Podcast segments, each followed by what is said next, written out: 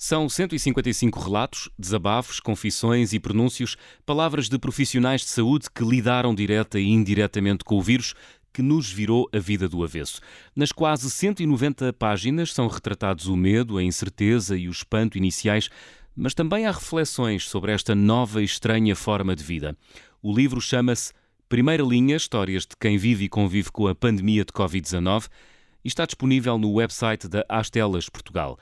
Tenho comigo dois dos autores, a doutora Ana Paula Martins, bastonária da Ordem dos Farmacêuticos, e o doutor Felipe Ribeiro, diretor médico da Astelas Portugal. Bem-vindos. Senhora bastonária, comece por si. O que é que mais a surpreendeu no período inicial da pandemia, quando ainda estávamos todos sem saber o que aí vinha? Eu, eu, creio que eh, nós, farmacêuticos, uh, sentimos aquilo que todos os profissionais e os cidadãos uh, sentiram no momento em que, pela primeira vez na nossa história, de que nos lembramos ou de que temos memória, uh, vivemos uma situação pandémica e a primeira coisa que nos impressionou muito e que me impressionou muito particularmente foi exatamente de um dia para o outro uh, precisarmos de reinventar uh, tudo o que estava ao nosso redor, com o pouco que uh, sabíamos na altura e que foi de facto preciso uma grande capacidade de trabalho, uma grande capacidade de coordenação entre todos e, sobretudo, uma grande solidariedade em termos humanos. Os meus colegas, lembro-me muitas vezes dos meus colegas farmacêuticos hospitalares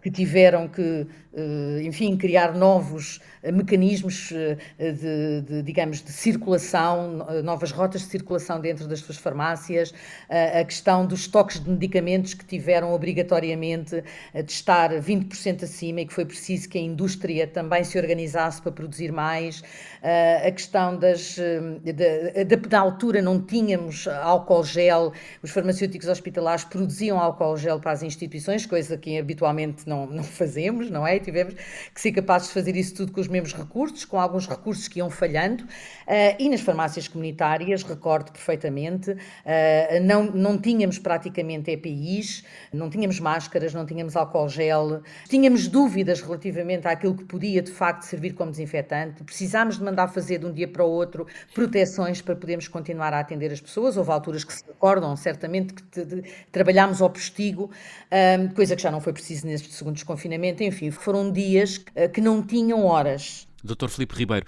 o que é que mais o surpreendeu no período inicial da pandemia? Eu sublinho estas palavras porque o que me surpreendeu mesmo mais foi a dimensão do monstro. Aquilo que mais marca no início da pandemia é, é o nós começarmos a ter uh, o impacto das notícias que vinham com os ventos de leste e que nos vinham a trazer números absolutamente demolidores, quer de Itália, quer de Espanha. Portanto, a primeira grande surpresa, aquilo que mais me marca é começar a ter noção da dimensão do monstro. E a dimensão do monstro que depois nos entra também a nós porta adentro. E aí sublinho todas as palavras que foram acabadas de ser ditas, tudo que nós tivemos depois que inventar e aquilo com que tivemos que conviver. Mas claramente para mim, enquanto médico, eh, não há nada que me transporte para algo tão parecido com isto. Eh, só, são estas as palavras que tenho, a dimensão deste monstro. Continuava consigo, Dr. Felipe Ribeiro. Qual foi o momento mais difícil do último ano? Consegue precisá-lo?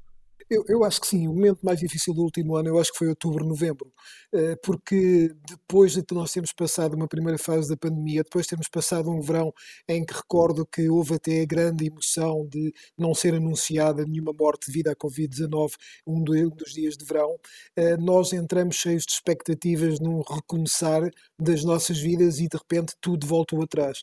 Portanto, para mim, o momento mais difícil, se calhar, foi mesmo esse, foi chegarmos a outubro, novembro e percebermos que tudo ainda estava para voltar e, e, isso foi, foi muito decepcionante. Não que não fosse de alguma, de alguma forma esperado, mas foi o impacto daquela decepção enorme de estarmos mesmo a confrontar com tudo que vinha aí a seguir. Para mim foi o mês de janeiro, nunca mais vamos esquecer. Quando em janeiro nós entramos eh, nesta vaga que realmente chegou a matar 300 pessoas por dia, de facto, eh, eu, eu sinceramente senti uma, uma certa. Uh, não lhe posso chamar de depressão, mas uma sensação de impotência enorme. O que é que nós não tínhamos feito que podíamos ter feito? O que é que nós poderíamos ainda fazer? O que é que nós tínhamos que aprender para não voltar a repetir, porque é tão avassalador ver os nossos concidadãos ah, dentro de ambulâncias à espera de poderem entrar para um serviço ou de poderem ser assistidos, de pensarmos na, na enfim, que podia não haver ventilador, podíamos chegar ao, ao, momento, felizmente isso não aconteceu, de, de, não haver ventiladores para quem precisava, pensar que os nossos profissionais de saúde já não tinham condições para esticar mais e pensar que todos estávamos unidos pelo mesmo luto e pela mesma solidariedade eh, e que eh, havia uma parte disso que não era evitável, ou seja, uma parte importante desta, desta, desta, deste percurso do vírus, muito possivelmente nós não conseguiríamos evitar. Eh, e, portanto, neste contexto, naquilo que é este, este caminho, para mim foi claramente janeiro e eu nunca mais vou esquecer o mês de janeiro por isso mesmo já respondeu um pouco à pergunta que lhe ia fazer, que era enquanto profissional ligado à área da saúde, se sentiu em algum momento no último ano impotência e alguma frustração? Dr. Felipe Ribeiro, sentiu isso também no, nos últimos 12 meses? enquanto profissional ligado à área da saúde? É, é, é, inevitável. Eu acho que todo o impacto que tem em todos os outros doentes é de uma frustração enorme para quem trabalha nesta área, porque nós eh, não podemos esquecer nem deixar para trás todas as consultas que deixaram de ser feitas, todas as cirurgias que deixaram de ser feitas, todos os atrasos enormes que está na assistência daqueles que esperavam ter assistência. E isso é também uma forma de impotência brutal e uma frustração brutal, porque nós temos aquilo que é o impacto direto da presença da Covid-19, que obviamente nos marca a todos e nos decepciona a todos, mas eu não me posso esquecer e sinto-me muito, muito uh, também comprometido para com todos os outros doentes a quem nós não estamos a ser capazes de responder. Portanto, nós, a frustração enorme é não só estarmos a ser desafiados e a ser confrontados com um vírus que nos está a trazer problemas enormes para tratar os doentes que aparecem infectados por ele, mas para além disso ele ainda consegue passar essas barreiras e não nos deixar de tratar os outros. Essa é uma frustração enorme. No livro, o Primeira Linha, Histórias de quem vive e convive com a pandemia eh, de Covid-19, há relatos de comportamentos banais que terminaram, como, por exemplo, ouvir música no autorrádio, ou também exemplos de gestos de enorme humanidade. Senhora Bastonária, o que é que mudou dentro de si enquanto profissional da saúde e cidadã? Enquanto profissional da saúde, fica o sentimento claro e objetivo de uma coisa que o Dr. Filipe acabou de dizer, que é nós temos que estar preparados. Não podemos mais voltar a pensar que estas situações não nos vão acontecer. Naturalmente, nós não podemos desenhar ou redesenhar o sistema de saúde do século XXI só a pensar numa pandemia, mas ainda assim há um determinado tipo de flexibilidade e de capacidade de resposta que nós temos que ter aprendido e essa aprendizagem tem que nos servir para o futuro. Relativamente, como cidadã, fica-me curiosamente ao outro lado humano daquilo que é um, a solidariedade e a capacidade que muitos povos têm tido de uh, se apoiar mutuamente. Eu diria que globalmente os humanos, não as suas eventualmente as suas estruturas políticas, mas os humanos uh, claramente eu quero acreditar que deram um salto uh, em, em, em, em, frente ou digamos naquilo que é o caminho para um progresso civilizacional que eu espero sinceramente que se acentue com uma globalização mais humanizada e menos Uh, digamos, administrativa ou menos, uh, uh, digamos, virtual. E, e, nesse contexto eu tenho algum otimismo, espero que seja um otimismo esclarecido e, e basicamente, como cidadã, é essa esperança que me resta. Eu, eu deixo-me pegar nas palavras da professora Ana Paula, eu, eu, eu, espero que haja também um otimismo esclarecido, mas eh, eu sublinho sobretudo tudo aquilo que ouvi agora e eu diria que uma palavra que tem estado muito na voga é o confinamento. Eu acho que nós, sobretudo no último, nos últimos tempos, desconfinámos limites. Eu acho que somos melhores e somos mais humanos. Acho que foi isso que ouvimos da professora Ana Paula agora. Nós somos mais humanos, estamos mais mais unidos, independentemente das estruturas políticas também já o estarem ou não, eu acho que é esta ruptura de horizontes que nós conseguimos ter que mudou.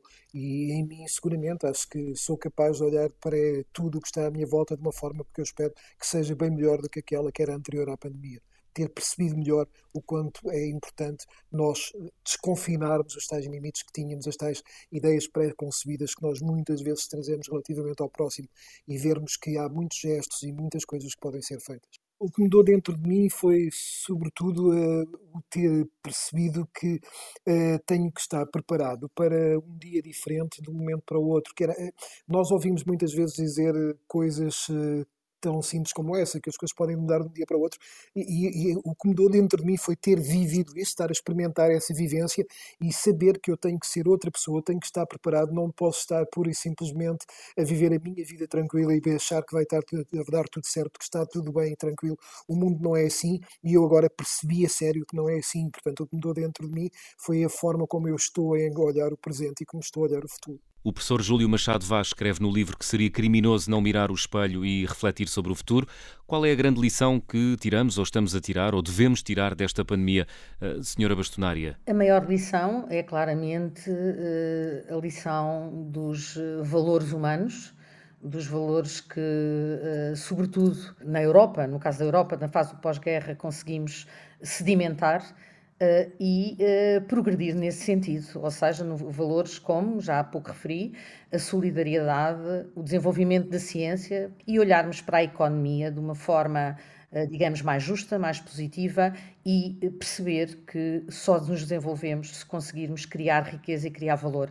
E nesse contexto, não tenho nenhuma dúvida que a área da saúde sai reforçada desta pandemia. Eu queria dizer que o professor Júlio Machado Vaz tem lá mesmo, no fim do, do texto dele, qualquer coisa como também eh, temos memória curta.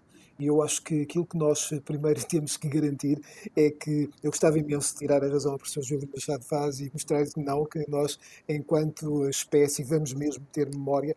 E a grande lição que nós temos de tirar, eu creio que passa pelo facto de percebermos que vivemos num ecossistema, que temos que ser éticos para com esse ecossistema e temos que aprender a viver todos em conjunto. E quando digo todos, não são só os humanos, são todos os outros animais, todas as outras espécies com quem nós estamos envolvidos, porque se não houver um equilíbrio do nosso ecossistema, isto voltará tudo a repetir-se, como acabámos de ouvir há pouco. Numa resposta quase telegráfica, depois de terminada esta pandemia, o que é que vai mudar no setor da saúde?